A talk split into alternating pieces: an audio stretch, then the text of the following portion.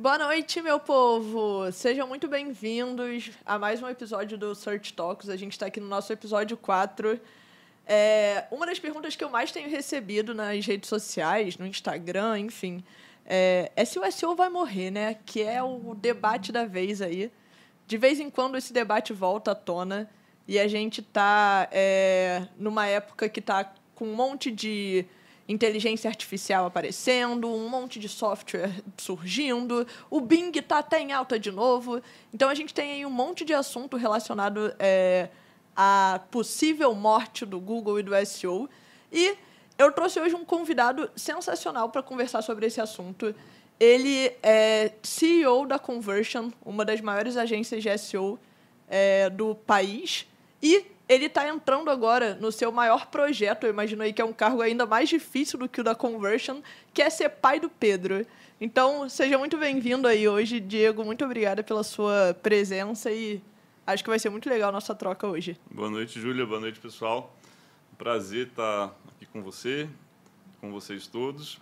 E, de fato, né, eu acho que SEO vai ser fichinha perto de, de cuidar de um filho. Né? Vai ser a maior, a maior mudança na vida que você pode ter. Boa. É, e, Diego, como é que está sendo para você aí é, todo, todo esse buzz que está rolando nas redes sociais sobre, né, enfim, acabar ou não acabar SEO, acabar ou não acabar o Google? O que, que você está achando disso? Antes da gente entrar mais a fundo, já deixar a sua Olha opinião. Olha só, aí. já começou no começo. O que, que eu acho? Eu acho que as pessoas são muito catastróficas e apocalípticas, né? Absolutamente qualquer coisa que acontece, é, elas são levadas a olhar para o fim de todas as coisas. A gente estava falando aqui, antes de entrar no ar, esse SEO vai morrer. Vai morrer. né? Polêmica. Vai morrer. Algum dia vai morrer. Algum dia todas as coisas vão morrer e vão se transformar, mas isso já é uma perspectiva apocalíptica. Né?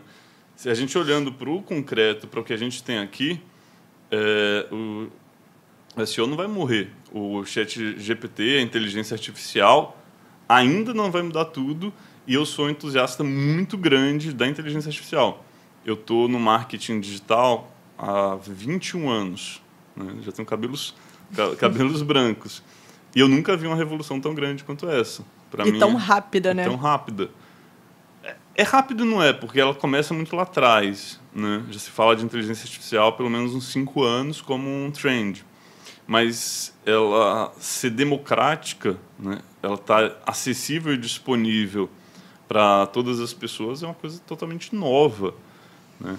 É, eu, eu, lembro quando eu comecei a mexer na internet, era internet de escada, se bobear, você nem pegou ainda. Não, peguei. Pegou só o finalzinho. E, mas você tá na rede mundial de computadores, que era como se chamava a internet na época, era coisa de outro mundo. E eu estou me sentindo com a inteligência artificial diante de uma coisa de outro mundo. Né? E falo para você, ela ainda é muito fraca. Né? É muito, o potencial muito fraca dela ainda é muito, né? diante do que pode ser. E eu acho que vai ser muita coisa. Boa, olha aí, gente, já começamos a noite assim. É, então, para a gente conseguir entender um pouco melhor, né? O que, que é o chat GPT? O que, que são essas inteligências artificiais? O Bard, o Bing, enfim, né? Todos os nomes aí que estão aparecendo. Eu não vou falar de uma perspectiva técnica, eu não sou especialista em inteligência artificial. E como todo bom SEO, todo bom SEO ele é um especialista generalista, né? Ele tem opiniões sobre tudo, ele conhece todas as coisas mas ele tem a sua zona de competência ali dentro do SEO. Quando a gente vai falar de o que é inteligência artificial, ele é a automação de coisas levado a um grau extremo através de coisas que só o computador pode fazer. Então, o algoritmo do Google, ele sempre existiu, mas como que ele era feito anteriormente? Ele tinha um conjunto de fatores de ranqueamento que faziam com que os sites eles ficassem melhor posicionados na à medida em que eles atendiam aqueles fatores de ranqueamento. Era algo mecânico. Né?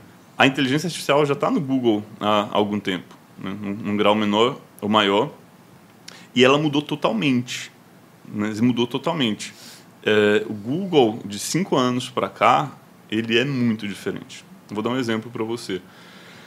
Em 2013 ou 2014, é, tinha um, um cliente nosso que ele tinha ficado na primeira posição para uma palavra, acabou o estoque e ele continuava na primeira posição, mesmo sem o estoque.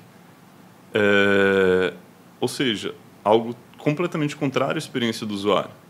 Hoje, para mim, né, o pessoal não fala, às vezes não fala mais em fatores de ranqueamento, fala em sinais de ranqueamento, porque é justamente essa correlação que o, que o novo algoritmo que a inteligência artificial vai fazendo para ela antigamente, vou tentar, colocar de outra forma, antigamente os programadores determinavam qual que era o fator de ranqueamento. Hoje eles deixam a cargo da inteligência artificial calibrar tudo isso daí.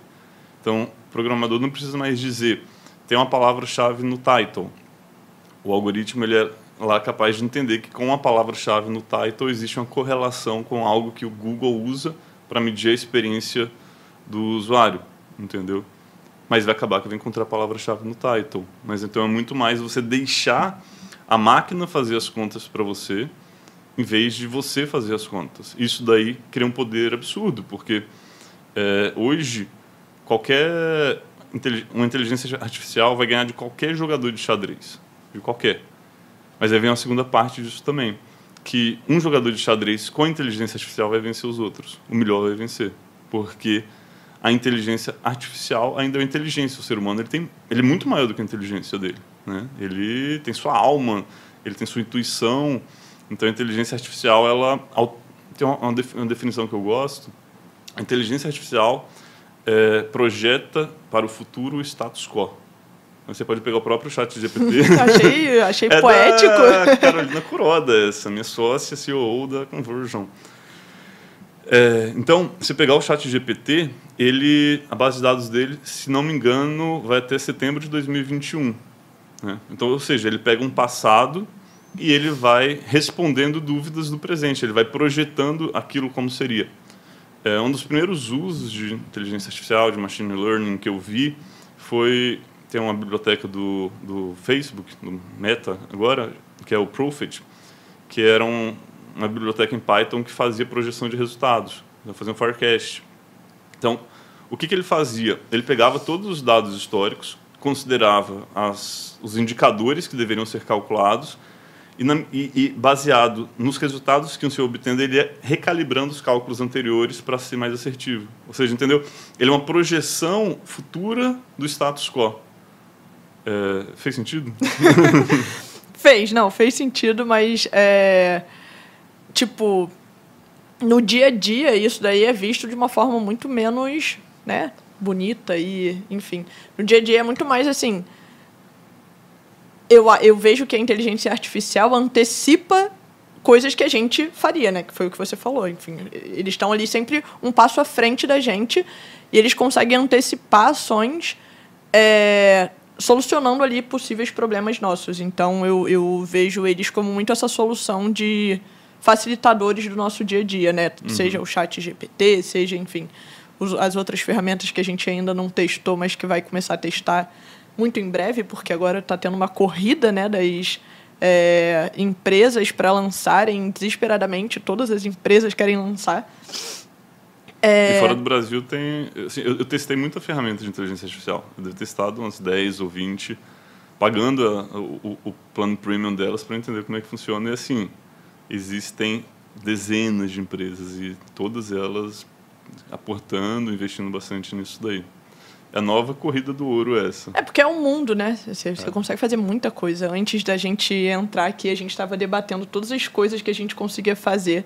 E aí a gente viu que, tipo, ele já conseguiu criar ali um monte de coisa que eu já estava pensando. Como é que eu posso usar isso no meu dia a dia? O que, que eu posso fazer para criar também? Então, a gente mesmo vai sempre aprendendo um com o outro com a experiência do outro, né? O que, que você já fez que funcionou, o que, uhum. que eu já uhum. fiz que funcionou, e aí a gente vai pegando e testando para conseguir cada vez a gente entendendo um pouco mais, porque eu acho que vai demorar para a gente entender até onde a gente consegue ir, né, com isso. Sim, sim, sim.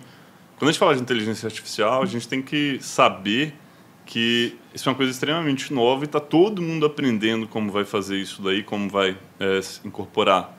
Né? Porque uma coisa é você ir no chat GPT e ficar usando prompts que ele, que ele responde coisas interessantes. Eu, eu, eu comecei assim, acho que todo mundo.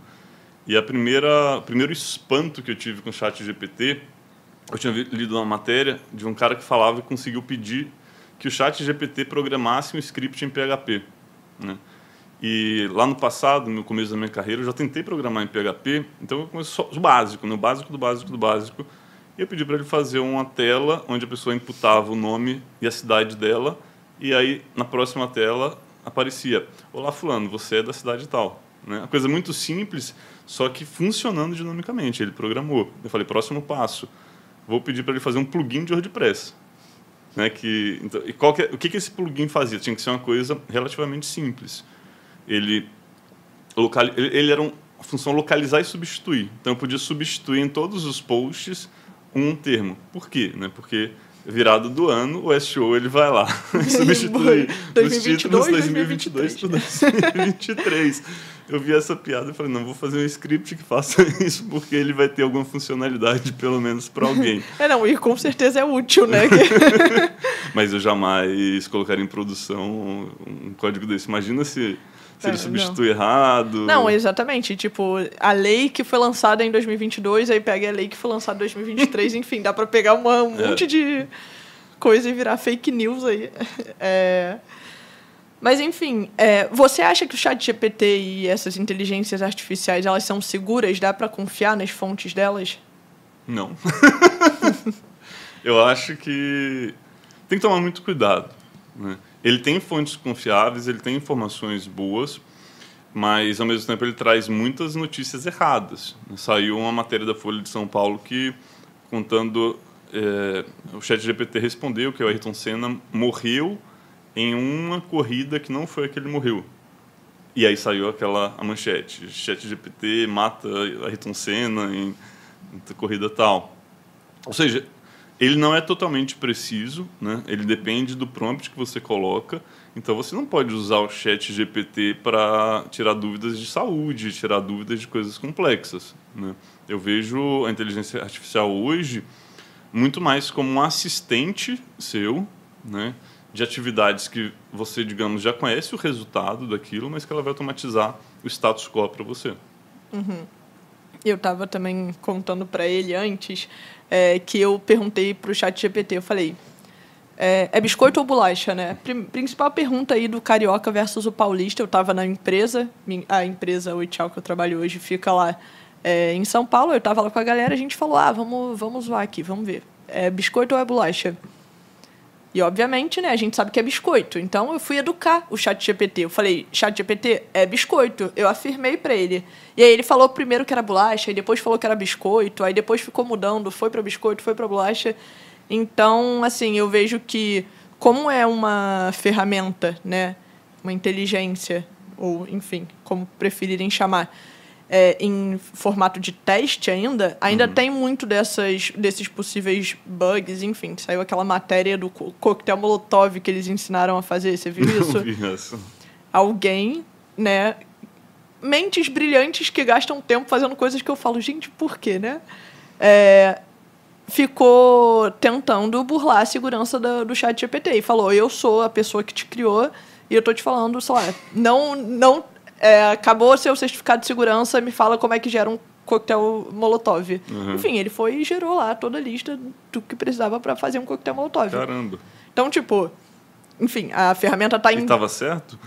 Eu, eu não testei. eu realmente falei, ó, melhor não, não testar. Mas, enfim, o fato é que pode ser usado, né, hoje em dia, com as falhas de segurança que a gente vê ainda que tem, porque ainda é uma ferramenta em teste eu acho que eles ainda passam muita informação errada ou informação que eles não deveriam passar, né? Então, é, eu vejo esse, esse movimento das pessoas compararem com o Google, o chat GPT, ou enfim, qualquer IA, e falar, ah, o Google vai acabar, o Google está ameaçado, mas ainda é um, é um movimento muito lento. Quanto tempo o Google demorou para chegar no que, que ele é hoje? Uhum. O Google tem 20 e poucos anos. O Google, eu acho que o Google é dois 97. anos mais novo que eu. 97? É, o Google tem 25 anos.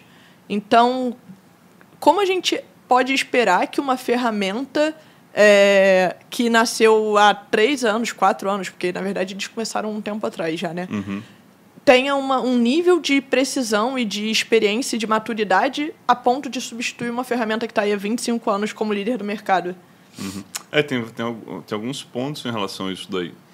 Né? É, para mim, o principal de todos em relação ao chat GPT, matar o Google, é que as pessoas estão olhando muito para a tecnologia, mas não estão olhando para o principal, que é o, que é o comportamento das pessoas. As pessoas estão habituadas a fazer pesquisas no Google.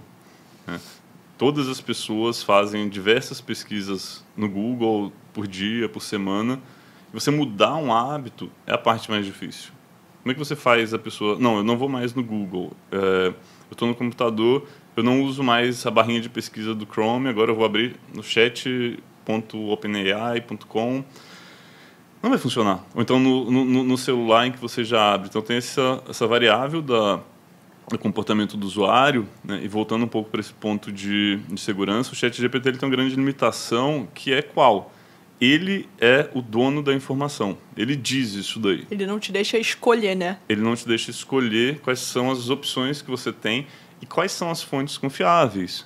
Então, assim, eu acho que ele é um resumidor de coisas. Ele vai, mais uma vez, ele vai projetar um status quo. Ele vai falar qual que é o status quo daquilo. Se você pedir, por exemplo, para ele falar coisas de como fazer SEO, ele vai falar um monte de coisa errada. Ele fala um monte de coisa errada. Né? Uma série de prompts que eu faço sobre SEO, ele sugere o uso de redes sociais para link building, que qualquer pessoa sabe que não faz o menor sentido. Mas ele está lá sugerindo o uso de redes sociais para isso daí. Mas por quê?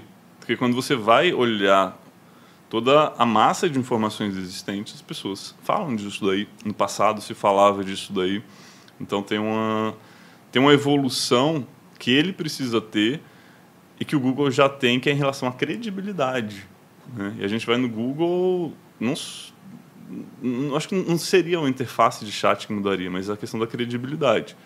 Eu acho que se o Google não se mover, aí sim ele está ferrado, ele vai perder o trono, porque vai ser cada vez mais poderoso o, chat GPT, mas o Google está prestes a lançar o Bard, né, que é a sua resposta ao chat GPT.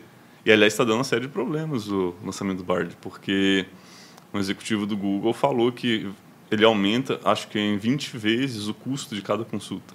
Sim. E o chat GPT ele já era, eu acho que, sete vezes mais caro do que uma busca do Google. Então, tipo, tá só aumentando Só aumentando mais, o né? custo. E aí o Google, você vê, o Google ele seria capaz de gerar resultados melhores, mas ele tem que calcular qual que é o custo dele por consulta, né? Sim. E agora, quando ele tem um, sim um concorrente, alguém que vai incomodar, aí ele está se movendo. Mas o Chat GPT ele não é diretamente concorrente do Google. Né? Ele é um recurso de inteligência artificial que eles comercializam a API deles. A OpenAI está fazendo projetos com todas as empresas. A Spotify vai lançar um recurso chamado DJ, que vai ser um programa de rádio feito por inteligência artificial. A Spotify tinha comprado uma uma empresa de produção de que criava voz humana e real de através de inteligência artificial. Aí ele juntou com a OpenAI, estão criando um negócio que no Spotify você vai ouvir como se fosse um programa de rádio feito só para você. Caraca, muito irado. Doido. Não, eu vi que o Zoom também tá com agora o Zoom aplicativo de vídeo tá com tá com coisa de inteligência artificial também. O Facebook está se mexendo para isso. Todo mundo agora, né? Todo mundo agora é a corrida, é a corrida da inteligência artificial. E como é que você acha que essas tecnologias podem impactar o uso da internet para nós, usuários? Esquece agora a visão do profissional de SEO e olhando para o usuário. Como é que você acha que isso pode impactar o dia a dia? Olha, eu acho que vai mudar a experiência de busca. Não tem a menor sombra de dúvida. Por exemplo, quando você vai para o Bing, né, como você falou no começo, a gente está voltando a falar do Bing agora, né? Você do nada ele mundo, voltou. Mundo é. dá voltas, né? Você vai na, vai na homepage do Bing, ele já propõe que você faça ter um, uma abordagem conversacional com ele. Né? Mas na prática não funciona direito. Né? Ele incorporou pela metade o Chat GPT. Ele tem um programa com a lista de espera. Eu estou nessa nessa não, lista de já espera. Já começa que a gente está tendo que refazer e-mail do Outlook, né? Já o problema... não, eu já sei e-mail do Google. eu não, eu, eu não, não, não testei meu e-mail do Google, não. Eu é. fiz um. Eu falei, ah, vou fazer um aqui para teste. Uhum. É, e, e, aí o que eu acho que vai mudar a, a, a, interface da busca vai se acrescentar o, a caixinha de buscas, que são palavras-chave, frases, se, vai se transformar numa, numa interface um pouco mais conversacional, como se fosse um balão de conversa, de um messenger da vida. Né? E aí você, como é que eu acho que vai ser? Então, né, vai ter uma caixinha lá que ela vai expandir um pouco mais. Você pode digitar uma palavra-chave porque você tem que manter o comportamento de busca atual. Você não pode mudar. Se você pegar sua mãe e falar, mãe, busca no chat GPT agora, ela não vai saber fazer. Minha mãe, inclusive, está na live. é, eu acho que ela não vai saber fazer mesmo. Ela. Ou a é... maioria dos, dos, usuários simplesmente não vai conseguir fazer, né? É, não, mas é, é isso, tipo. É, eu estava conversando com uma amiga minha que é de SEO e ela falou: Eu não, não testei ainda o chat GPT. Eu não sei, eu não sei se eu tenho que criar uma conta ou não. Então, tipo, é isso. As pessoas. É... Não é uma ferramenta que passa confiabilidade, não é uma ferramenta que é...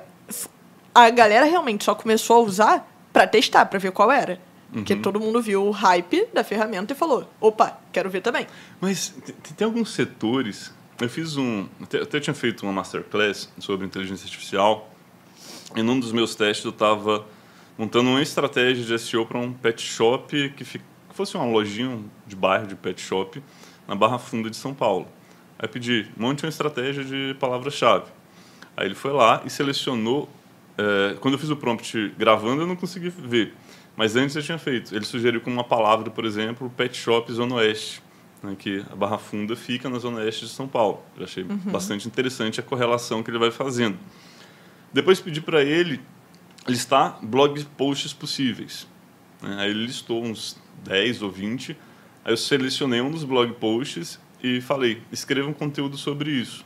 Ele escreveu um conteúdo, eu estava falando, pô, é melhor do que muita coisa que você vê por aí. É, ele já segue o passo a passo bonitinho, né? Ele é. já te responde do jeito é, não, mas eu acho muito impressionante isso. Eu fico muito impressionada com a eficiência. E, tipo, é, foi o que a gente falou, né? Uma ferramenta em teste. A eficiência é muito grande para uma ferramenta que está só começando. O que me assusta. Eu fico. No último mês, ele teve 100 milhões de usuários. Tipo, eu, eu, eu não sei se você viu aquele.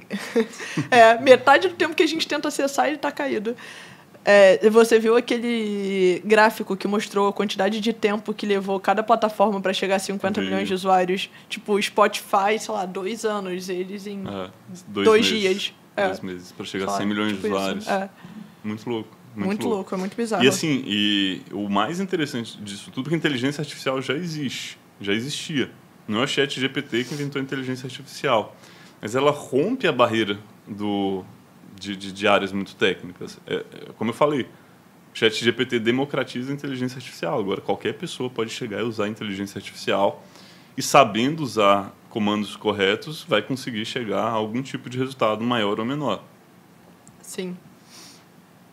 É... Calma aí que eu tô dando uma olhada aqui que eu me perdi. A gente já falou um monte de pergunta que não estava nem aqui. É... E como é que você acha que no dia a dia de SEO essas inteligências artificiais podem impactar? Eu ia falar, Júlia, vamos falar sobre como vai ser no dia a dia, na prática. Pois é, então. Sem pauta, eu pensei nisso daí, porque eu tô doido para falar sobre o Notion, né?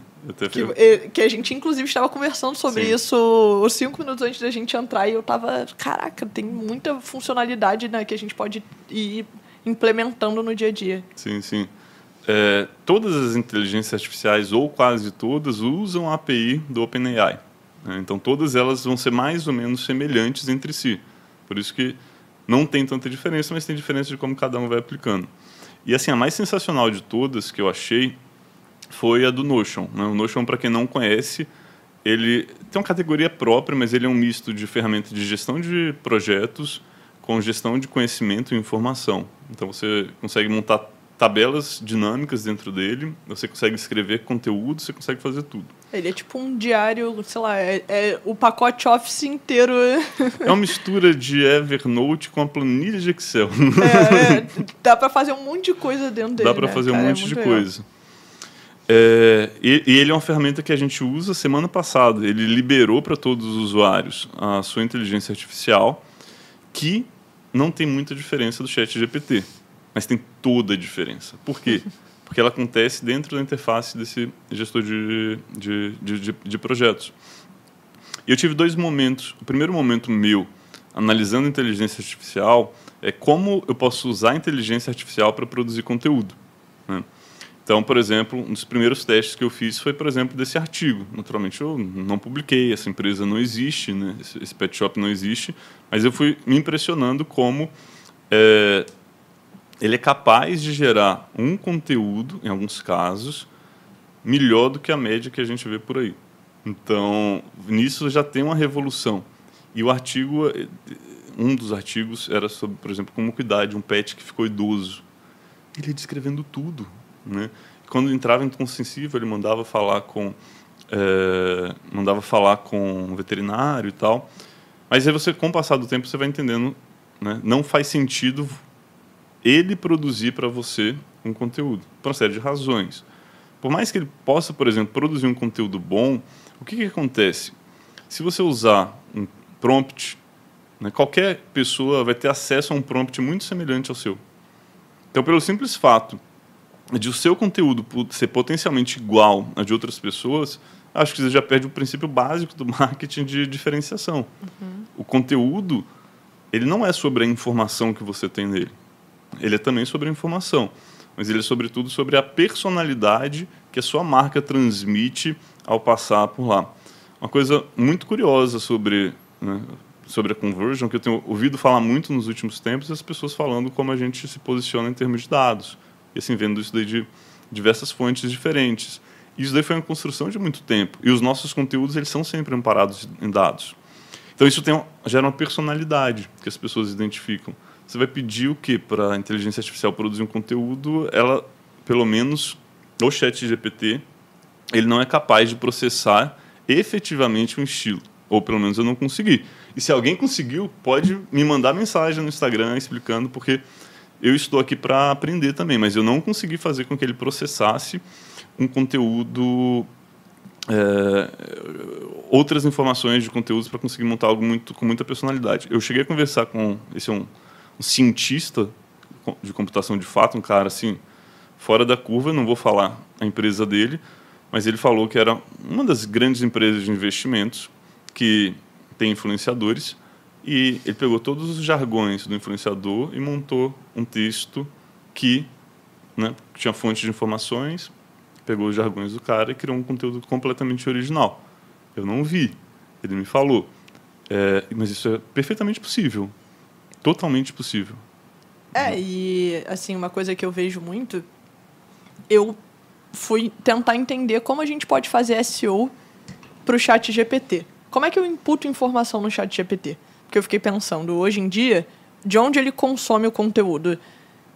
E provavelmente, quando ele for, né, se ele for um banco de dados vivo, porque hoje em dia ele não é, hoje em dia ele tem dados ali referentes aos últimos anos, mas vai só até 2021, se eu não me engano. Então, ele não tem ali uma nutrição de informações, ele não está, por exemplo, ciente é, do resultado das últimas eleições do Brasil, ele não sabe que o Brasil foi de, eliminado na Copa do Mundo, enfim. Essas informações ele não tem ainda porque ele parou de computar os dados lá em 2021. Então, eu falei, em algum momento a gente vai ter que entender como fazer ele computar os dados que a gente tem. E eu comecei a conversar com ele com tais informações que eu queria que ele entendesse. Ele, ele não sabia quem era a Júlia do SEO. Júlia do SEO surgiu em 2021. Uhum. Ele parou de computar os dados em 2021. Então ele não conhecia a Júlia do SEO. É... E aí eu contei para ele quem é. E aí, se você não sair da mesma janela, né, ele capta e guarda aquela informação. Então, quando eu perguntava, tipo, depois de eu fazer várias outras perguntas, falar várias outras informações, se eu perguntava de novo quem era a Júlia do SEO, ele reescrevia de outra maneira, contando ali um pouco do meu enfim, do, da minha trajetória, da minha vida, falava um pouco dos meus cursos, tudo que eu fui imputando. Uhum. Então, me perdi totalmente. Por que, que eu entrei nisso? É o flow, é o flow. Mas, mas isso daí é muito interessante, porque é, esse uso é para mim um dos usos mais interessantes da inteligência Porque artificial. Porque eles, ele, eles estão aprendendo também, né? E eu acho isso muito legal, essa troca do tipo, você imputa uma informação, ele te devolve uma informação, enfim, e aí tem uma troca aqui. Uhum. Hoje eu estava criando um press release de um serviço novo que a gente vai lançar, spoiler. e estava press release, aí estava conversando com o pessoal, o pessoal falou, olha, poderia, a gente poderia também trazer essas e essas informações. Aí eu já tinha construído o release todo né, na unha. Eu falei, tô com preguiça de escrever isso aqui agora. Já sei, vou usar a inteligência artificial para fazer. Aí eu fui lá e abri um H2, né? E falei, escreva um parágrafo contando XPTO, que é justamente isso que você está falando de imputar informação. Né? Aí ele pega todo o tom do conteúdo que estava lá em cima e produziu um parágrafo. Fui lá, ajustei algumas coisas. Próximo parágrafo, H2, é, escreva um parágrafo agora fazendo, falando XPTO, blá, blá, blá, blá, blá, blá. Perfeito, perfeito parágrafo. Né? Perfeito com alguns ajustes, mas assim, é muito impressionante. Então, eu fiz um teste é, com, com, com, inteligência artificial. Eu sou, sou, eu sou dos testes. Eu acho que SEO, as coisas todas, você tem que testar na prática. Eu criei, algum, eu criei um grupo de três tipos de conteúdo. Primeiro era conteúdos produzidos totalmente por inteligência artificial, em que você lá imputava. Você está né? furando fila que eu tinha essa perguntinha para você. Mas vamos lá, vamos lá, pode, pode. É, então, você tinha os conteúdos produzidos através de inteligência artificial. Você tinha conteúdos que só a estrutura foi feita por que foi feita por não, já sei conteúdos totalmente produzidos por inteligência artificial, conteúdos parcialmente produzidos por inteligência artificial e outros conteúdos em que eu usava o, a, a inteligência artificial como assistente. O que aconteceu? Os conteúdos produzidos por inteligência artificial teve uma taxa de ranqueamento, acho que de 20%, né? Isso é para ficar no top 10, uhum. tá? em questão de um mês, no máximo, ou três semanas.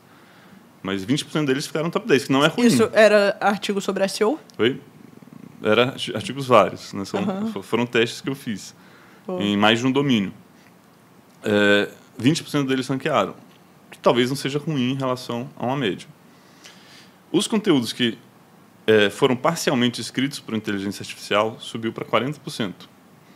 E na amostragem que eu tinha, que era pequeno, os conteúdos que eu usei inteligência artificial como assistente de escrita e não é, não foi o grosso da escrita, aí eu tive próximo de 100% de, de ranqueamento. E eu consegui ranquear, eu consegui ranquear dentro da Conversion conteúdo feito através de inteligência artificial, um conteúdo que ficou bom. Não foi fácil, deu um, super trabalho, porque eu precisava gerando um prompt a cada momento de para ir gerando as informações, muita edição para evitar texto repetitivo, porque ele gera muito texto repetitivo. Né? O ChatGPT é o antigo redator de SEO. Palavra-chave é o termo de busca usado quando alguém pesquisa alguma coisa no Google. Ponto. Para otimizar a palavra-chave, você deve usar ferramentas de pesquisas de palavra-chave. Então, assim, a, a escrita dele é muito mecanizada. Né? Então você tem que tomar cuidado para fugir disso daí. É, para mim, ele como assistente ele funciona. Eu, eu, eu tenho escrito, Júlia, artigos de opinião com o uso de inteligência artificial. Né? Porque, por exemplo, você poderia falar que, com ajuda, né? Você poderia falar: ah, não é legal você escrever um conteúdo diretamente para as buscas. Beleza. Mas se eu for capaz. Eu escrevi um artigo né, que qual foi o artigo? Roy de SEO. Pode pesquisar no Google, ele está, acho que nas primeiras posições. É um artigo de opinião em que eu apresentava como eu acho que deve ser mensurado o ROI de SEO, e esse conteúdo foi produzido por inteligência artificial.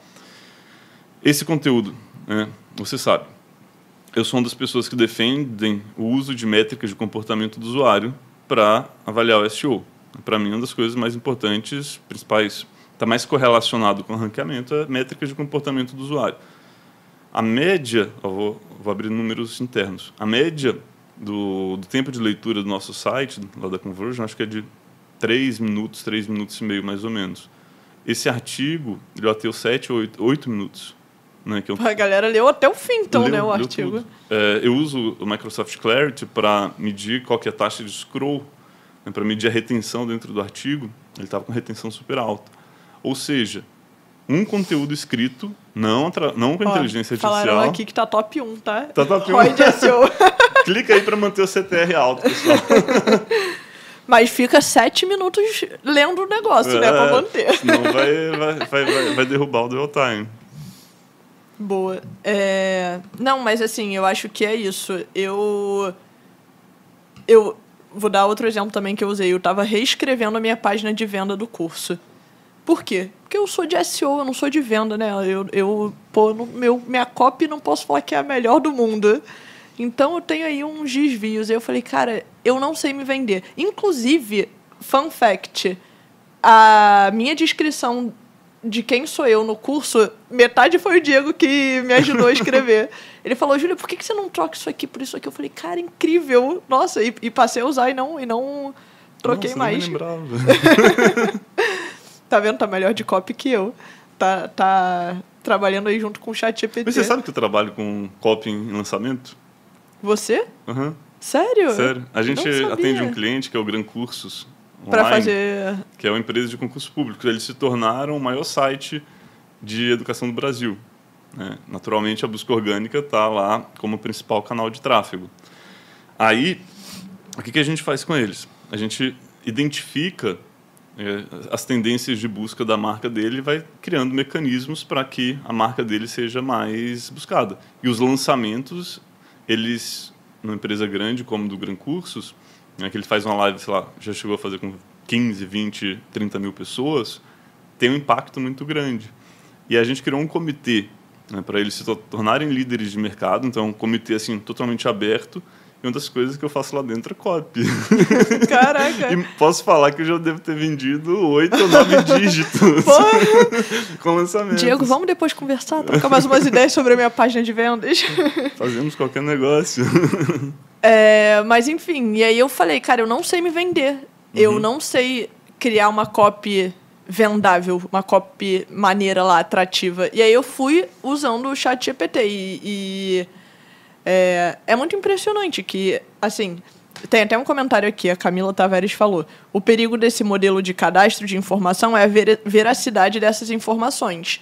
Sim, porque se o chat GPT reproduz a informação que você cadastra, é um risco. Tipo, se o chat GPT assume que o que eu tô falando é verdade, é um risco. Mas se eu me utilizo do que eu quero que o site que o chat GPT saiba para criar conteúdo, aí não. Mas, mas é, é, é aí que está o grande uso da Porque o chat. GPT não é para os outros, é para você usar É. com você. Exatamente. E eu acho que é isso que essa, esse embate do SEO é, as pessoas precisam parar de ver o chat GPT como um concorrente de SEO, algo que pode prejudicar e acabar com o SEO, e tentar enxergar como um aliado no nosso dia a dia. Uhum. Porque se eu quero que o chat GPT me ajude a responder uma coisa X, eu tenho os dados Y e eu preciso que o texto fique com a copy que eu não vou ter, eu vou imputar o que eu tenho e ele vai produzir o que eu preciso. E aí, né, onde eu vou publicar isso, a veracidade, quem vai correr o risco depois de sofrer a penalização do Google sou eu.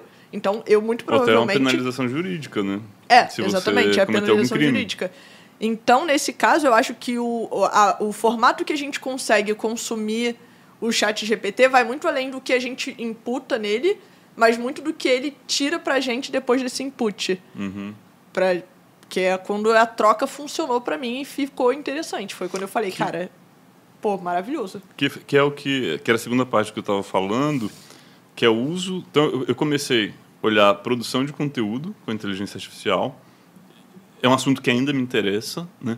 Eu não acho que dá seguramente para produzir um bom conteúdo só com inteligência artificial. Então, um, um teste que eu fiz, eu coloquei uma notícia do G1 e pedi para o chat GPT reescrever uma no... es- escrever uma nova notícia com as informações da notícia original. Ele escreveu uma matéria ótima. É, o OpenAI lançou também um recurso chamado Text Classifier, que ele diz qual é a probabilidade daquele texto ter sido produzido por inteligência artificial. Ou seja, ele é capaz de determinar, a inteligência artificial é capaz de determinar se um texto foi produzido por inteligência artificial ou por seres humanos. Quando você pega um texto, né, e, e- e o texto da inteligência artificial ele é mecânico, é por isso que a inteligência artificial é capaz de identificar, você vê tem um padrão muito claro e por isso não vale a pena você ficar utilizando dele né, para escrever conteúdos do zero. Mas o que, que eu fiz? Como eu imputei uma notícia original, ele passou lá. Muito improvável de ser produzido por inteligência artificial. Porque, porque é uma notícia nova. É, não, porque a, a, a, ele pegou o estilo de escrita um pouco da matéria anterior que eu imputei. Ah, tá, entendi. Entendeu? Porra. E aí uma outra coisa que eu consegui fazer, pegar três matérias gringas e pedir para ele criar uma notícia nova. E em inglês ou português? Em português. Tipo, ele pegou, traduziu, criou com base é. nisso. E aí provavelmente também passaria, porque. Passaria, passou. Passou.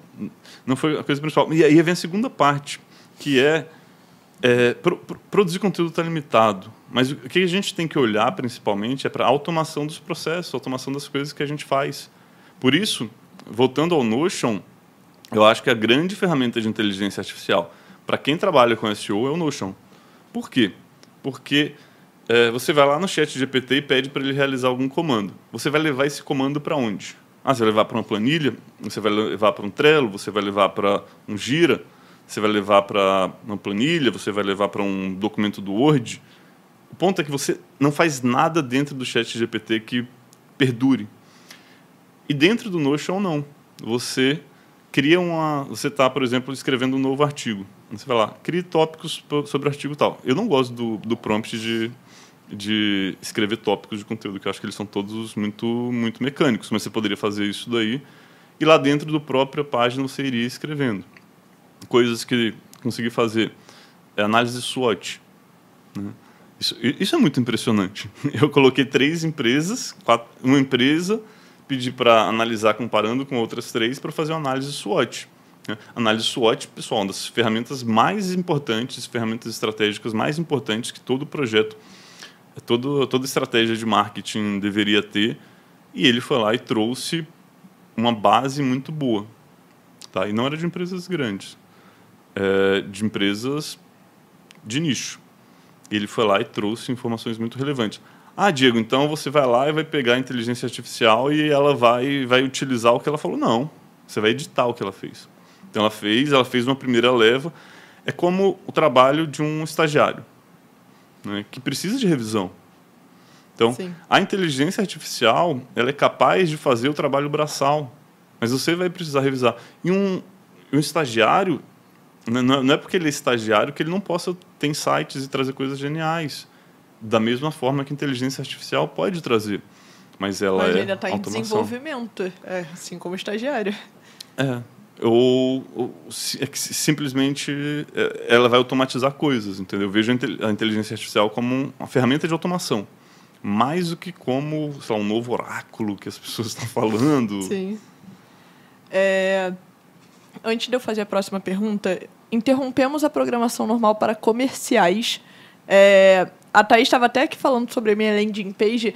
E já que vocês estão falando, eu vou soltar aqui um cupomzinho de desconto para vocês, galera. 20% off para os cursos com o cupom Search Talks. Então, se vocês quiserem comprar os cursos, só vai estar tá valendo hoje, enquanto a gente está aqui na live. Então, para vocês aí que quiserem aproveitar e entrar no universo do SEO, que é muito maneiro, como vocês estão vendo aqui que a gente está trocando as ideias. Então, fica aí a dica para vocês aproveitarem o cupom. Agora voltando ao. Compre um curso.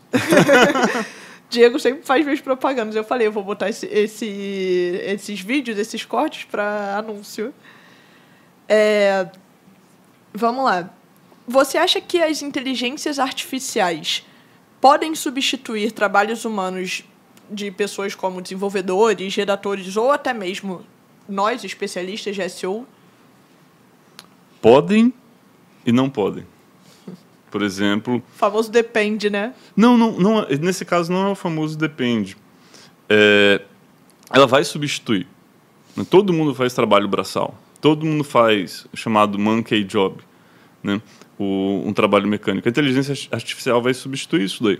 Por exemplo, imagina, você falou um desenvolvedor, ele um sênior, né? um cara ultra especialista, ele vai criar um código é, que faça determinada coisa. Se ele pedir para a inteligência artificial digitar para ele, ele vai fazer o trabalho dele mais rápido. E é perfeitamente. Assim, a inteligência artificial não vai acabar com os profissionais, mas ela vai mudar a forma em que as, que as pessoas trabalham. Por exemplo, um especialista em SEO, cara, eu não tenho paciência de ficar fazendo um trabalho braçal, né? E como eu vivo de SEO, eu sou hands-on, eu coloco a mão na massa. E dentro desse Notion que eu estou desenvolvendo, é, eu tenho uma série de prompts e comandos que geram coisas interessantes. Por exemplo, hoje eu estava criando um, uma, uma tabela de conteúdo que funciona como um calendário. Então eu posso gerar pautas de conteúdo que apareçam dentro de um calendário. Eu poderia pegar isso daí e levar depois para uma planilha de Excel. Né, você pode fazer uma análise SWOT que ele vai lá e monta a base. Mas, mas aí que vem. Peraí, o básico vai estar tá feito. Mas a análise não tem como ser feita. Mas a análise não tem como ser feita. O trabalho do especialista ele vai se tornar cada vez mais importante. Um desafio que eu vejo no mercado é, por exemplo, pessoas que estão no início de carreira, né, que elas estão aprendendo. Então, acho que não, não existe uma resposta pronta para isso, mas muitas das atividades que um estagiário, um assistente fazem, às vezes até um júnior, a inteligência artificial vai poder fazer. Então, como é então, é que a pessoa vai começar, né? É, vai ter, vai ter que se gerar conhecimento, ela vai ter que fazer isso a partir da inteligência artificial, só que ela vai ganhar produtividade, só que isso não está dado ainda. Está né? todo mundo correndo atrás de como fazer e eu imagino a gente, por exemplo, dentro da Conversion, conseguir rodar muitos dos processos através de inteligência artificial, com a figura humana que vai editar. Assim, parece contraditório, mas o que eu acho é que a figura dos bons profissionais está cada vez mais importante. Bons Sim. profissionais vão ser cada vez mais importantes, especialmente com a inteligência artificial. Eu acho que é isso. Eu acho que o que vai acontecer é elevar o crivo que a gente tem hoje em dia. Porque quem faz um trabalho, o redator que faz um texto meia boca, o analista que faz um, uma análise meia boca, a inteligência artificial faz meia boca. Uhum. Tipo, você falou aí, você está em primeiro com um texto que foi produzido por inteligência artificial. Então, tipo. Eu imputei bastante coisa ali, tá? Eu imputei quais eram os tópicos que eu queria falar, etc. Deixei ele escrever uma parte dos parágrafos, escrevi outras. É, sim, mas, enfim. É, a inteligência... Só para alguém não chegar e achar que, nossa senhora, você vai lá e aperta um botão, chega um negócio. Dá, dá algum trabalho, mas você consegue produzir dez vezes mais rápido, né? Sim, é, é isso. É, e se o redator souber usar, vai ser ótimo para o redator também.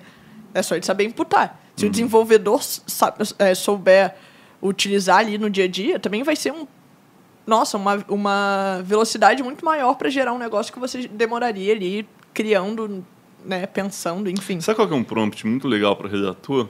Hum. É, não, não vou lembrar totalmente, mas é mais ou menos aqui. Qual que é a intenção de busca da palavra tal? Aí ele vai lá, é assim, a, a, as, as, respostas elas vão alternando, né? Tem horas que traz uma coisa, tem horas que traz outra coisa. Mas ele vai lá e traz, ah, qual que é a intenção de busca da palavra viagem? Ah, a intenção de busca da palavra viagem é informacional, com um quê de transacional as pessoas esperam encontrar é, informações de destinos turísticos e promoção de pacotes de viagens. Né? É uma página deveria falar sobre e ele começa a trazer o que, que a página deveria falar. Eu falo, cara. Só para dar um contexto, para ajudar o redator a entender de é, onde ele vem, é. para onde ele vai, no caso. Enfim. É, e, e, e, o que, que ele tem que transmitir ali? O que, que ele tem que passar?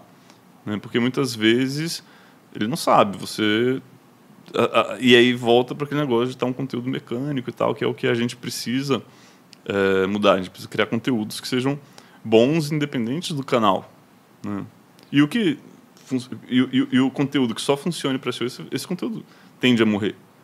Né? Sim. E é até bom que morra, porque, por exemplo, você já tem os featured snippets, que o Google já traz a resposta dentro. O que vai acontecer com o Bard é que ele, ele vai responder mais e mais coisas dentro da própria interface de busca mas o conteúdo especializado, o conteúdo profundo, que passa por opinião, passa por edição, esse vai se tornar mais importante.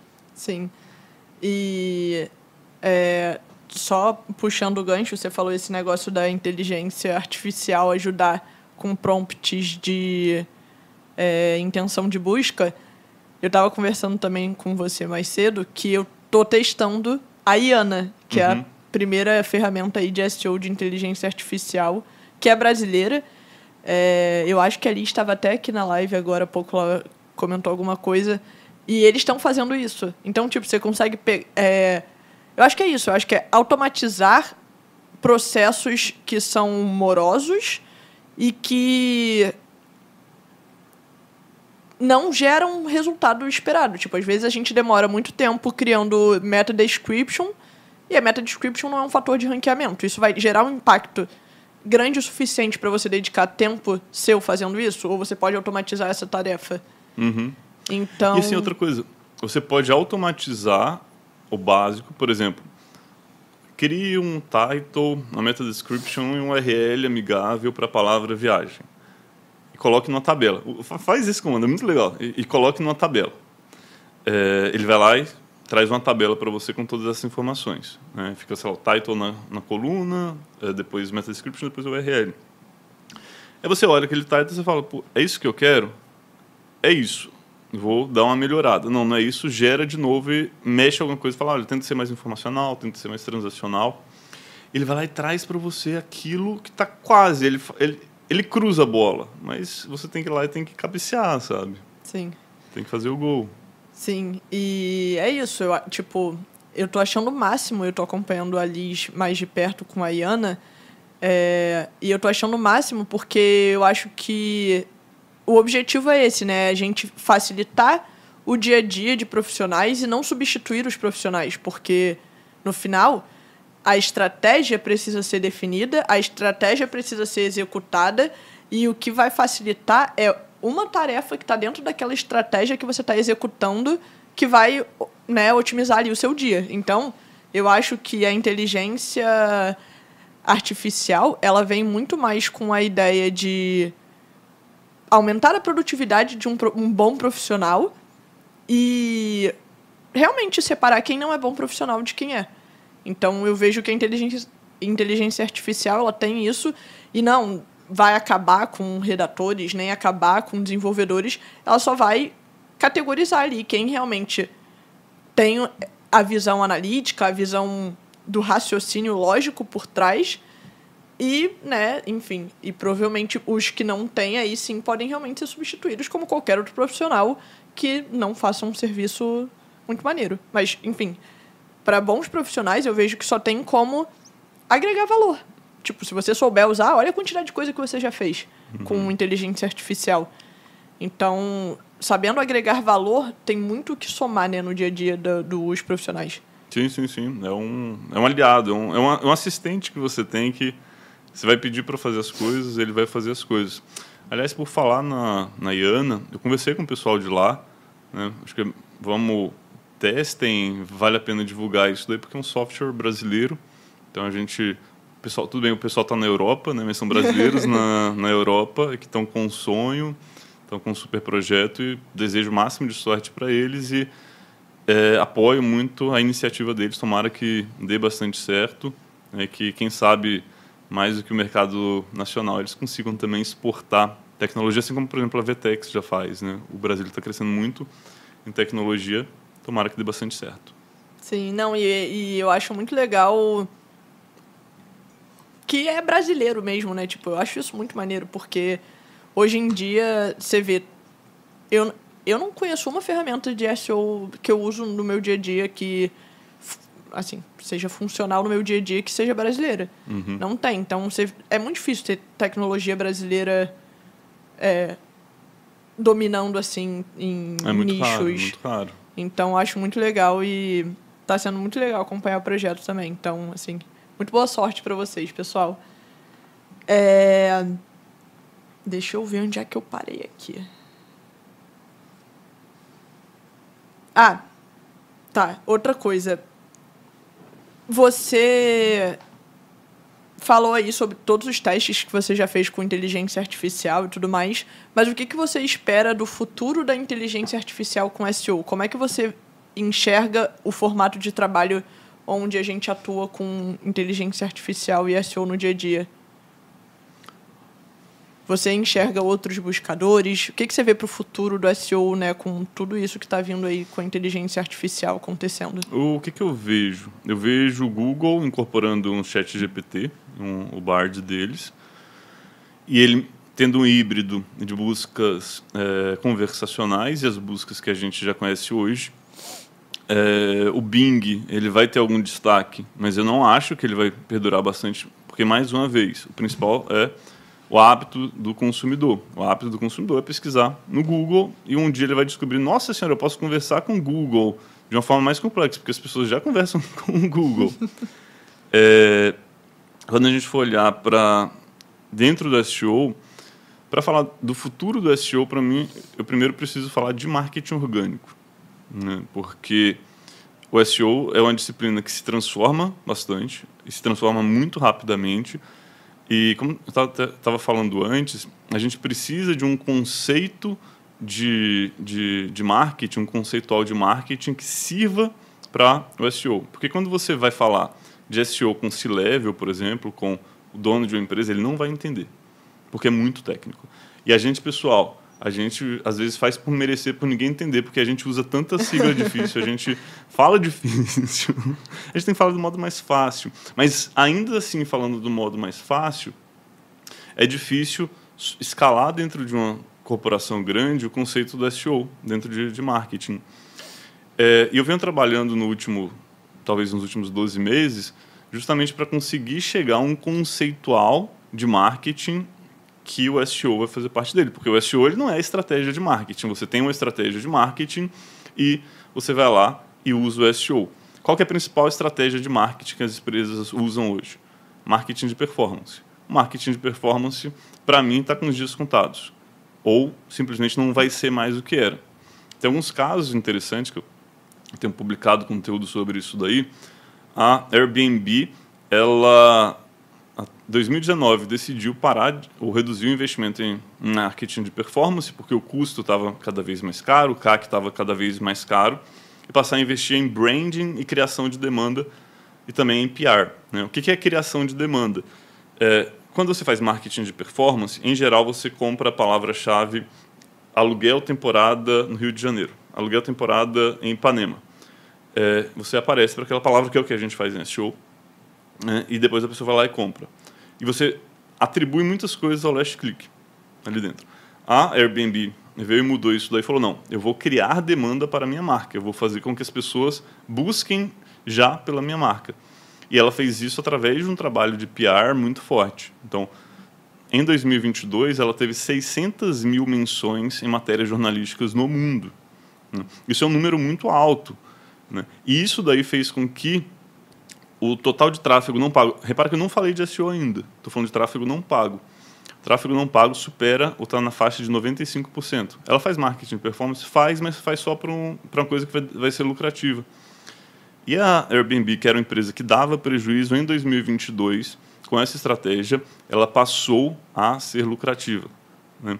A Expedia, que também é um player de viagem, o mercado de turismo é o mais concorrido que tem. Eu estou no mercado de turismo uns 10 anos. Trabalho com o mercado de turismo há uns 10 anos, é o mercado mais evoluído, mais amadurecido. A Expedia fez mais ou menos o mesmo movimento, focando em CRM, focando em retenção, tráfego não pago. Né? Já tem uma base de usuários e vamos fidelizá-la. É, quando você vai olhar, por exemplo, a Nubank, que é um banco que cresce muito no Brasil, o principal canal de tráfego deles é tráfego não pago. Ou seja, a gente começa a reparar que tem empresas que crescem muito, é, que são referências de mercado, que as pessoas. Qual é a palavra-chave mais importante? É a sua própria marca. Né? Então, que as pessoas procuram principalmente pela marca que a empresa tem. Esse é o marketing orgânico. Né? Fazer com que os, as pessoas chegam através do canal não pago. Ah, Diego, então deve, parar de investir em tráfego pago? Não. Você deve investir em tráfego pago, assim como você deve investir SEO, mas você precisa re, é, reter aquela pessoa para que ela não volte ao Google e fique com você. Né? E aí, dentro do marketing orgânico, aí a gente enfim chega no SEO. É, que é só uma das estratégias uma das que você consegue trabalhar no né? marketing né? orgânico. Aí a gente chega no SEO, ele não é só uma das principais, mas eu diria que junto com o PR é a principal. Né? Você conseguir gerar um tráfego que está envolvido um pouco com performance, junto com tráfego de PR que é, vai fazer você aparecer em todos os lugares. Se você for pensar bem com um link building, esse hoje é PR também. Né? Uhum. Então, você tem... Bem, tudo isso para responder qual que é o futuro. Então, qual, qual, qual, qual que eu vejo o futuro? Eu vejo a gente em SEO passar a ter mais conceito de marketing. Marketing de performance não funciona porque a gente olha muito para last click e quando você olha para last click, quem leva o mérito é a mídia paga. Pode, pode, olhar para isso daí, pessoal. É, a gente, às vezes, faz um ótimo trabalho e não é reconhecido porque a mídia paga recebe a atribuição. O Google configura e prepara todas as coisas para isso daí. O Facebook Ads, às vezes, ele gera 10 vezes, já vi, gera tipo 10 vezes mais faturamento do que todo site, porque cada campanha ele vai atribuindo. Se a pessoa passou um anúncio lá, ainda que não tenha visto, ele fala que o mérito é dele. Então, como que eu vejo Bem, voltando para o marketing orgânico, ele é estratégico. Né? Então eu vejo todos os profissionais de SEO tendo que se conectar com a estratégia, que hoje a gente está num nível muito técnico. Eu falo do mercado isso daí, eu acho que é um problema do, do mercado que a gente passa por isso porque o SEO ele é demandado tecnicamente. E aí a gente, como profissionais de SEO, a gente tem que passar para entender esse nível estratégico de como a gente constrói marcas, como a gente constrói grandes resultados e aí você vai chegar ao futuro com a inteligência artificial, que é conseguir automatizar o máximo de coisas. Eu acho que em 5, 10 anos vai ser capaz as pessoas vão poder produzir conteúdo com inteligência artificial e conteúdo de qualidade. Então, a figura do redator, ela vai se transformar bastante. Você vai acabar? Não, vai se transformar. Os redatores virarão editores de conteúdo, porque você ainda tem o estilo, você tem uma decisão, você tem a produção de pautas, a inteligência artificial, ela repete o status quo. Então, por exemplo, ela não é capaz de fazer o trabalho que alguém que pensa em pautas. Né? Ela é capaz de falar quais foram as pautas que já foram feitas. Isso faz toda a diferença. Então, eu vejo o futuro muito mais criativo, porque, é, muito menos mecânico. Então, assim, eu sou é, é, é, complexo, eu trouxe vários conceitos assim, mas eu sou bastante otimista em relação às competências de SEO se transformando, sendo utilizadas para construir coisas cada vez maiores. Você fala as coisas muito bonito, muito poético esse futuro de SEO, gostei muito. Mas eu também, eu tendo a enxergar que tudo que está acontecendo de inteligência artificial é, tem muito mais uma, um papel de auxiliar a gente no dia a dia e de melhorar cada vez mais, né? E, enfim, não só a nossa entrega, mas tudo que a gente faz no dia a dia, tipo nossa produtividade, o tempo que a gente gasta numa tarefa, é, resolver problema de trabalho muito operacional. Enfim, eu acho que a gente tende a ter mais tempo gasto com coisas que realmente façam sentido no futuro porque a gente não vai precisar ficar gastando tanto tempo fazendo testes que hoje em dia são muito operacionais. Então, é, com certeza todo mundo aqui já fez uma pesquisa de palavra-chave que teve que tirar aqueles outliers que, sei lá, você está fazendo uma pesquisa de palavra-chave e surge uma palavra totalmente bizarra. É, eu consigo pensar em muitas buscas bizarras aqui que eu já fiz. Eu também pensei. então, é isso, eu acho que esse tipo de trabalho, cara, é muito chato. É a parte chata de SEO. Então eu acho que tende a ficar melhor SEO no, no futuro. Tende a ficar melhor. Tende a ficar mais divertido e você vai ter menos tempo fazendo coisa monótona e repetitiva. Vai porque, acabar o repetitivo. Porque vai ser mais criativo. Né? Então vai ser mais estratégico. É, vai exigir mais da gente pensar em soluções do que a gente fazer coisas. Então, um profissional de, de, de SEO do futuro, um redator que está envolvido com SEO, ele vai falar: a gente precisa escrever sobre isso. É dessa forma que a gente vai se conectar com as pessoas. Que essa é uma, uma das grandes dores de redator de SEO. Né? Eles se incomodam muito de ter que escrever, às vezes, orientado a um drive só de busca orgânica e não conseguirem trazer elementos criativos, trazerem outras, por exemplo, uma reflexão, alguma coisa, por exemplo, e vai possibilitar mais isso daí, vai possibilitar o trabalho maior de direção. Na, nos, nos jornais, nos veículos de imprensa, tem a figura do editor, né?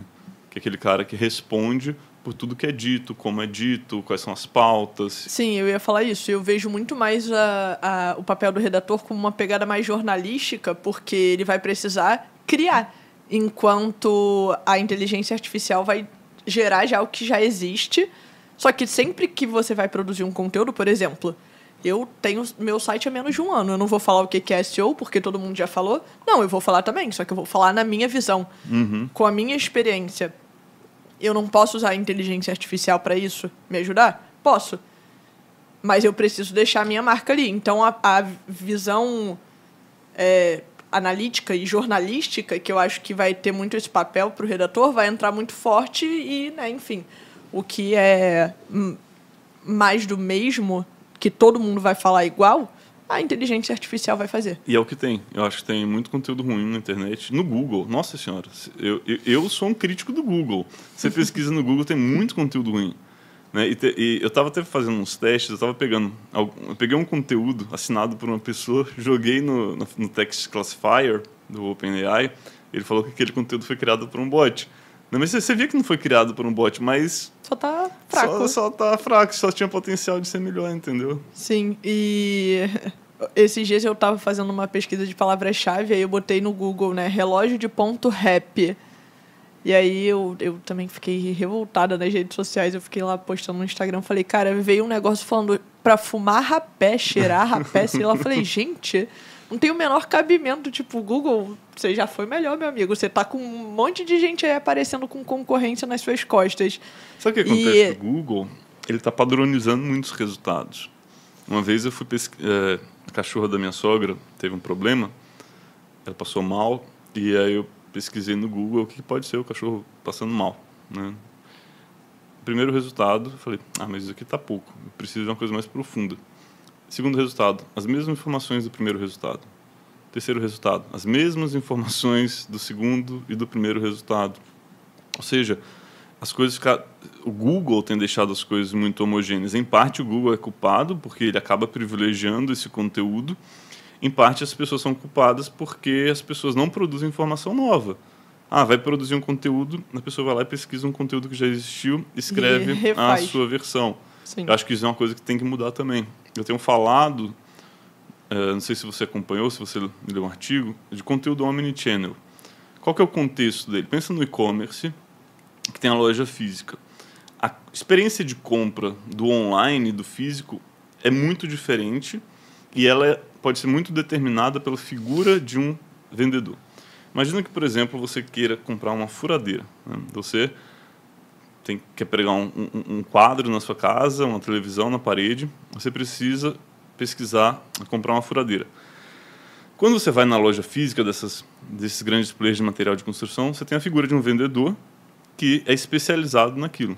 Quando você vai na internet, o conteúdo da página, muitas vezes, ele é um conteúdo de SEO, é um conteúdo genérico que fala a furadeira foi criada em 1859 pelo engenheiro. Mas não é isso, eu quero saber qual furadeira comprar. Então, o que, que você pode furadeira, fazer? Furadeira, o que é? furadeira, o que é? Como, Como usar? usar? tá vendo que já é um modelo, a gente falou juntinho. É, então, é, mas o que, que você pode fazer? Você pode entrevistar o vendedor. Olha, quais são as principais dúvidas que as pessoas têm? E aí a sua página de categoria, a sua página de produto vai se tornando uma fonte de decisão de compra, né? E não só ajudando a ranquear, né? Com a, ajudando o usuário, consequentemente você vai ranquear também. Mas eu acho que a gente precisa ter essa mudança chave. E a figura do, do, do, do, do, é do redator... o usuário na, no centro e não né, o, o Google no centro. É, e conseguir criar informação nova, sabe? Porque as empresas, elas têm muito conhecimento né? dentro da empresa, em áreas de vendas, então, precisa entrevistar essas pessoas, porque elas não estão dentro do marketing muitas vezes, e transformar em conteúdo. Quando as empresas começarem a fazer isso, né, isso daí vai, para mim, causar uma grande revolução. Né? Isso, para mim, é o marketing orgânico, por exemplo, porque esse conteúdo... Por que, que as, as empresas não investem? Porque o SEO ele não é capaz de pagar sozinho entrevistar, porque um conteúdo com entrevista é muito mais caro. Né? As empresas, o departamento de SEO, que tem um budget limitado, ele não é capaz de pagar por isso. Quando a operação toda pagar, isso deve, vai ser rentável para a empresa e vai ter recursos suficientes para você produzir o melhor conteúdo. Sim, exatamente. Muito bom, inclusive, ótimo argumento. é o marketing orgânico. Né? Amei, amei Chama todo mundo para a igreja do marketing orgânico. Olá, você tem cinco minutinhos para ouvir a palavra do marketing orgânico? Exatamente. É, vou responder aqui agora a galerinha que mandou dúvidas. Eu estava aqui com algumas perguntas. É, o Ítalo perguntou: para quem trabalha com SEO, também seria interessante estudar prompt? Olha, não sei se eu entendi exatamente o que ele quer perguntar, mas o chat GPT ele é movido por prompts, né, que são basicamente comandos de Você faz Você um fazer. comando Ah, então e você deveria estudar prompts, né? Por exemplo, eu fui lá e criei meus prompts. Apareceu um anúncio para mim de um e-book, no, um- de um- de um- de uma bíblia do chat GPT. Eu falei, vou comprar essa porcaria. 37 dólares. Eu falei, vou, vou comprar essa porcaria para ver o que a pessoa está fazendo. Aí eu fui lá e peguei alguns prompts e falei, pô, não tinha pensado nisso daqui. Né? Ele, eh, essa pessoa, ela reuniu, sei lá, mil prompts né, ligados à tecnologia, marketing digital. Eu fui usar alguns e falei, pô, interessante. Então, acho que vale muito a pena você ver o que outras pessoas estão fazendo, mas ao mesmo tempo você tem que criar os seus também. Sim. E foi até um, um comentário que o Almi deixou aqui agora. Ele falou: é, o lance é usar bem a inteligência artificial, né? Porque você precisa fazer as perguntas certas. Você saber o que você vai pedir é muito importante. Sim. Então, é, seria basicamente isso. É, a Natália perguntou: qual a possibilidade do chat GPT funcionar para todos os públicos no Brasil, como por exemplo idosos? Muito difícil. Extremamente difícil. E é por isso que a gente impossível. vai continuar tendo SEO, galera. Vai continuar tendo SEO. é, o Bing ele, né, vai incorporar o chat GPT, o Google, mais uma vez falando, vai ter o Bard lá. É, as pessoas não vão sair do, do ambiente de pesquisa. Né? Não, as pessoas não vão ir para bate-papo do UOL agora, bate-papo É. do chat GPT O- para fazer pesquisa. Uns amigos meus até comentaram isso. Eles ficam me botando pilha, porque eu fico, gente, SEO não vai acabar, pelo amor de Deus, não vai ser substituído. E eles ficam me botando pilha. E eles falaram, e se você pudesse fazer todas as perguntas que você faz para o chat GPT no WhatsApp? Eu falei imediatamente, eu não confiaria. Eu não confiaria num, num bot de WhatsApp me respondendo se, se eu tenho que tomar 500 miligramas ou 1 grama de Novalgina quando eu tô com dor de cabeça. Olha, eu acho que eu discordo. Eu acho que poderia ser muito interessante no, no WhatsApp um chat desse. Não, mas, Mas, mas, mas não, não- substitui o Google. É, eu acho que o o comportamento do usuário não está pronto para aquilo. Né? E não, não, não, e não vai funcionar, porque você vai poder ter isso no Google. Então, no, no mundo ocidental, as coisas são muito compartimentadas. Então, você tem um aplicativo de mensagens, você tem um aplicativo de tal coisa, você tem aplicativo de tal, tal outra coisa. É diferente, por exemplo, quando você vai na China, tem o WeChat, que você pode fazer tudo lá dentro. Você pode, sei lá, fazer coisa, apostar na, na lotomania e você pode conversar com as pessoas e você pode é uma rede social também. né? No, no, no mundo ocidental não. Você tem uma coisa para cada pessoa. Por exemplo, se fosse assim, o, uns 10 anos atrás surgiu a ideia de que assunto de que o Facebook ia criar um buscador e falava a mesma coisa. Ah, você está lá no Facebook, você tem, já, já tem a caixinha de pesquisa, de fato as pessoas passavam mais tempo no Facebook do que no Google, você já pesquisa lá. Estou até hoje esperando, não veio. Por quê? Porque não é tão simples, o comportamento do usuário é diferente e as tecnologias são diferentes. Sim, e são momentos, né? Tipo, quando você tá numa rede social ou no WhatsApp, você tá é, enviesado para uma coisa e, tipo, faz parte do seu cotidiano quando você quer pesquisar por qualquer coisa e ir direto no Google. Então, ninguém vai substituir o Google e vai mandar. Você não pergunta pro seu amigo no WhatsApp tal coisa, você vai no Google e pergunta tal coisa. Então, provavelmente, é, esse comportamento vai precisar de muito tempo ainda para acabar, né? Então, por exemplo, Júlio, idosos você- não vão acabar. Ah, Você estava falando ali, eu pensei, puxa, qual seria o uso de um chat, chatbot no WhatsApp? Ia virar produção de memes com brasileiros Eu, usando. eu não acho que viraria, eu acho que viraria venda. Imagina o mercado de afiliados, que o mercado de afiliados é um mercado sinistro. Imagina eles com um chat GPT no, de, tipo... Ah, você dá um bloco. Nossa.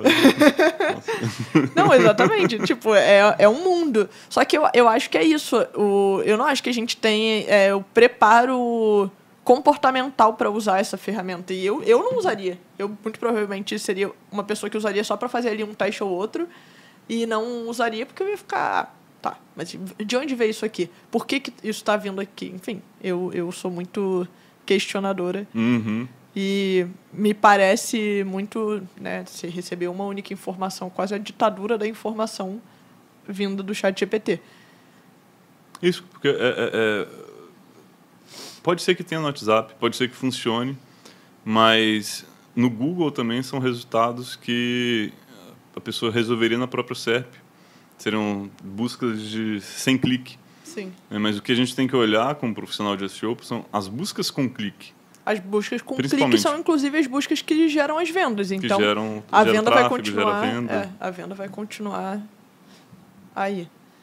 É, a Isa, Isadora, comentou aqui. Eu acredito que a fonte da informação vai se tornar cada vez mais importante. É isso, porque Sim. você não vai confiar de qualquer lugar.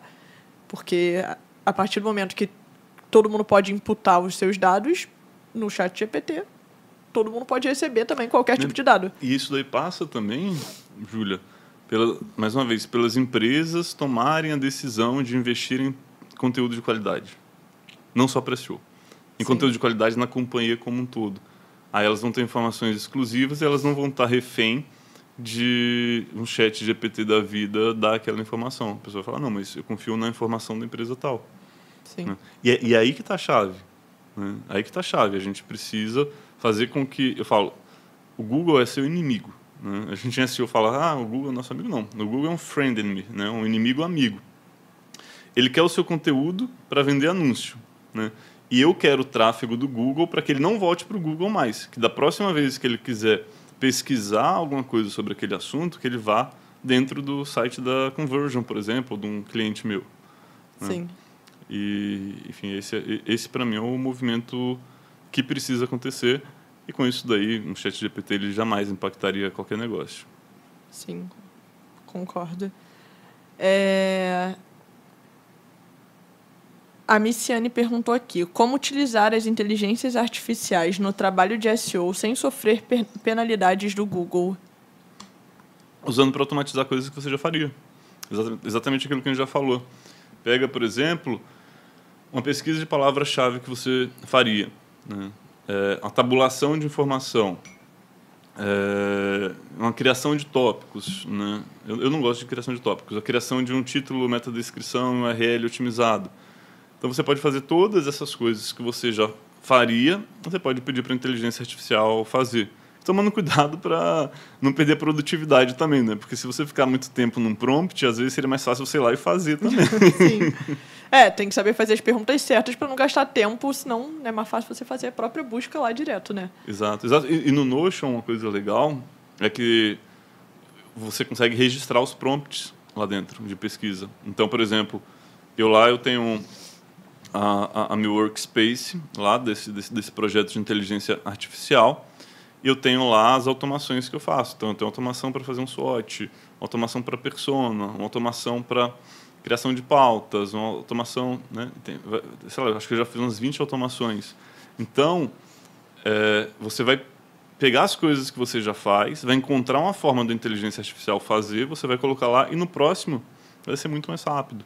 né? Mas não é para criação do conteúdo, é para você automatizar processos. E se a produção do conteúdo tiver um processo, talvez você consiga usar a inteligência artificial. Sim. Boa. Pessoal, é isso.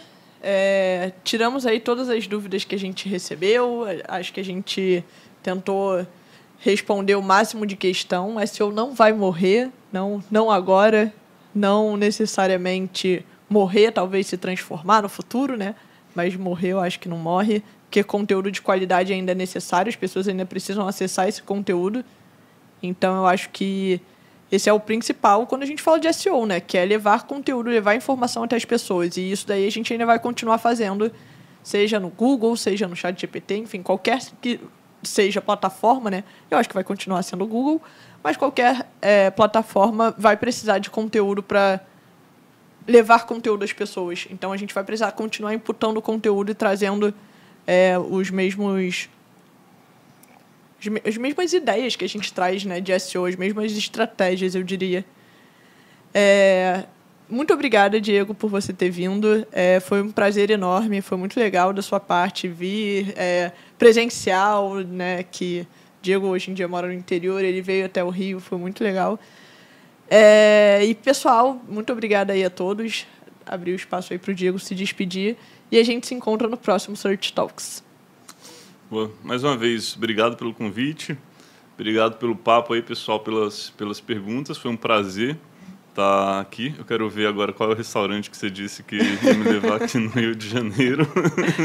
a gente vai, a gente vai. E podem me seguir nas redes sociais, eu estou produzindo bastante conteúdo no Instagram, arroba Diego Ivo, no LinkedIn, onde acaba que às vezes eu sou mais ativo. E um, um prazer estar aqui com vocês e quero aproveitar, Júlia, para te parabenizar pelo projeto do podcast. É, no, no mundo do SEO tem muito, muita falação às vezes e pouca ação. E a Júlia, pessoal, é uma pessoa que faz, entendeu? Ela faz. Eu admiro muito o trabalho dela, sempre que eu posso, eu apoio, eu endosso ela, porque ela é uma pessoa que vai lá e mete as caras, vai lá e faz. E eu me identifico muito com ela, eu lembro né, de quando eu comecei, das, das minhas ousadias. E né, a gente tem que ser ousado, né? a gente tem que fazer as coisas que a máquina não pode fazer é e isso, a gente não pode é, viver é como uma máquina. onde a gente faz o diferencial, né? Onde eu acho que nossos caminhos se cruzaram foi quando a gente começou a ver que eu e você a gente tinha ideias muito parecidas sobre como a gente quer levar SEO no Brasil para um outro nível. Então, acho que nossos caminhos se cruzaram aí e realmente. Agora foi poética foi. também. Pô, tô tentando, né? Depois dessa moral que você me deu. mas muito obrigada mais uma vez, não só agora por vir, mas por todas essas palavras que você falou aí para mim. Que isso. É isso, pessoal. Muito obrigada e até a próxima. A gente se vê no Instagram, nas redes sociais e por todas as plataformas. Tchau, tchau.